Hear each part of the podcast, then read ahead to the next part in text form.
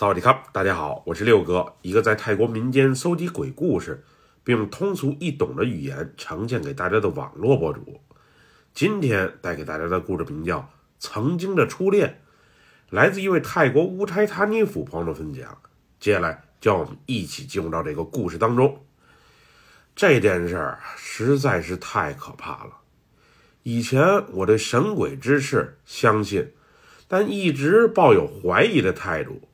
不过这件事的发生，彻底改变了我之前的看法。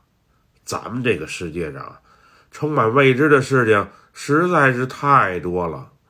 这年头，平平安安最重要，不然一切荣华富贵啊，它都是浮云。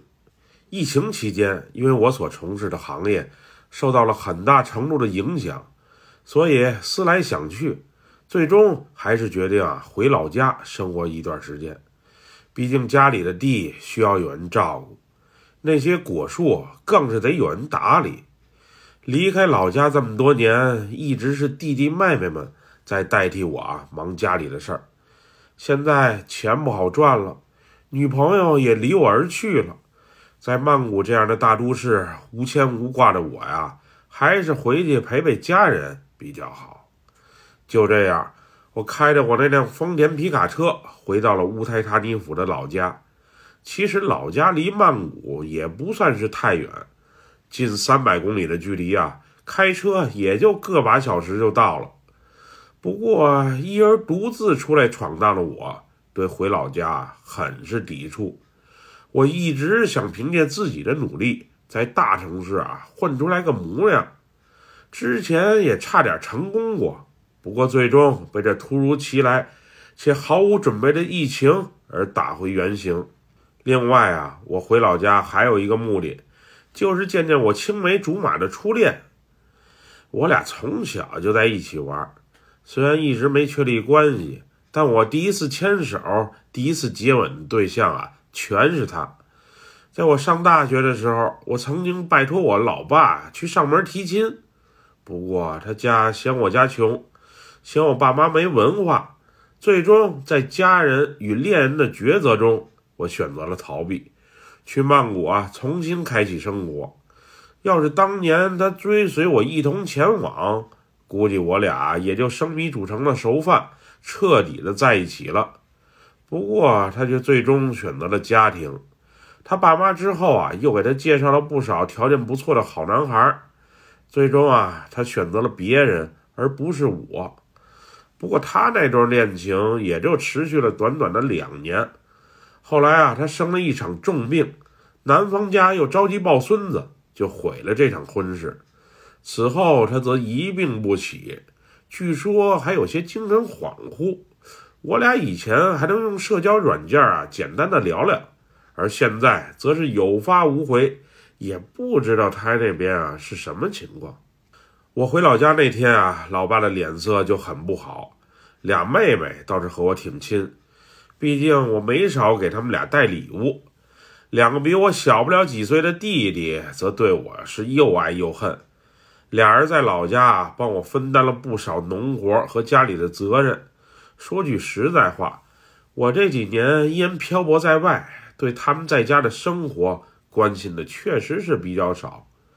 那晚，我们一大家子难得聚在一起吃饭，老爸劝我回来接家里农场的生意，毕竟是家里的老大，总在外飘着，还不结婚也不是回事儿。俩弟弟没吃几口就离桌啊，各忙各的了。也就是老妈和俩妹妹和我有说有笑，让我分享些在大城市生活的趣闻。我们乌台塔尼府的生活呀。和曼谷差距实在是太大了。两妹妹也就是小时候去过曼谷玩，不过也就待了不到一个星期，没去几个景点啊，就草草回去了。要是没疫情的话，我估计都在曼谷的郊区贷款买栋别墅给他们接过去了。无奈生意断崖式的崩溃，我呀没有负债，已经就是相当不错的结果了，哥。你还记得小雨吗？就是你那初恋。当提到小雨的时候，我的心情啊是特别的复杂。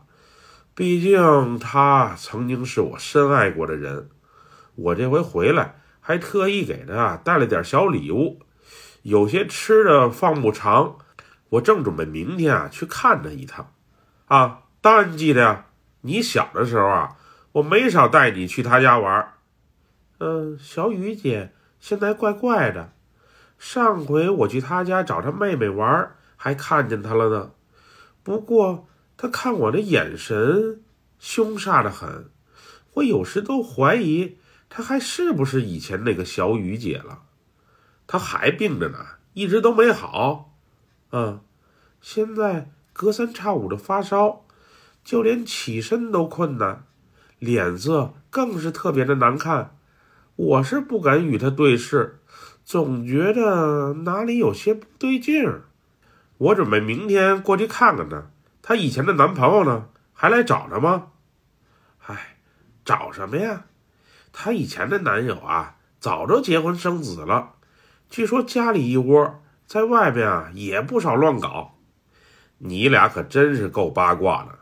你们啊也赶紧休息吧，明早啊还得起来干活呢，不然起不来。老爹又得开骂了。那晚一直到深夜，我都睡不着，满脑子总是小时候年少轻狂的时代和小雨那些爱情的美好回忆。我真是挺喜欢他的，要不是自己不坚持，也许现在早就成为一对快乐的夫妻了。第二天一早，我帮家里忙完农活之后啊，就迫不及待的去小雨家了。虽然当年闹得很不愉快，我也有很长时间没去过他家看他了。不过，也许是小雨啊生病的缘故，他爸妈对我的态度比之前要好了很多。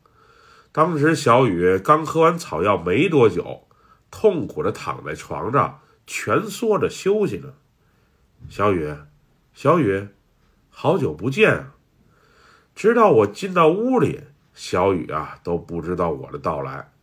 后来我在他的床边啊，呼唤了他好半天：“小雨，小雨，小雨。”他才扭过头来啊，往我所在的方向瞅了一眼。当时我俩对视的那一刻，没有甜蜜，更没有情意绵绵，而是有一种奇怪的陌生感。这还是我以前熟悉的小雨吗？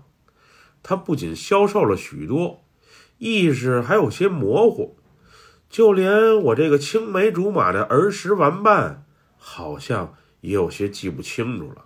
小雨也就是扭过头来，淡淡的瞅了我一眼，然后继续躺回去休息了，连句话都没和我说。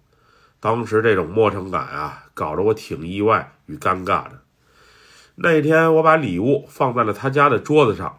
简单和他妈以及他妹妹聊了两句，就离开了。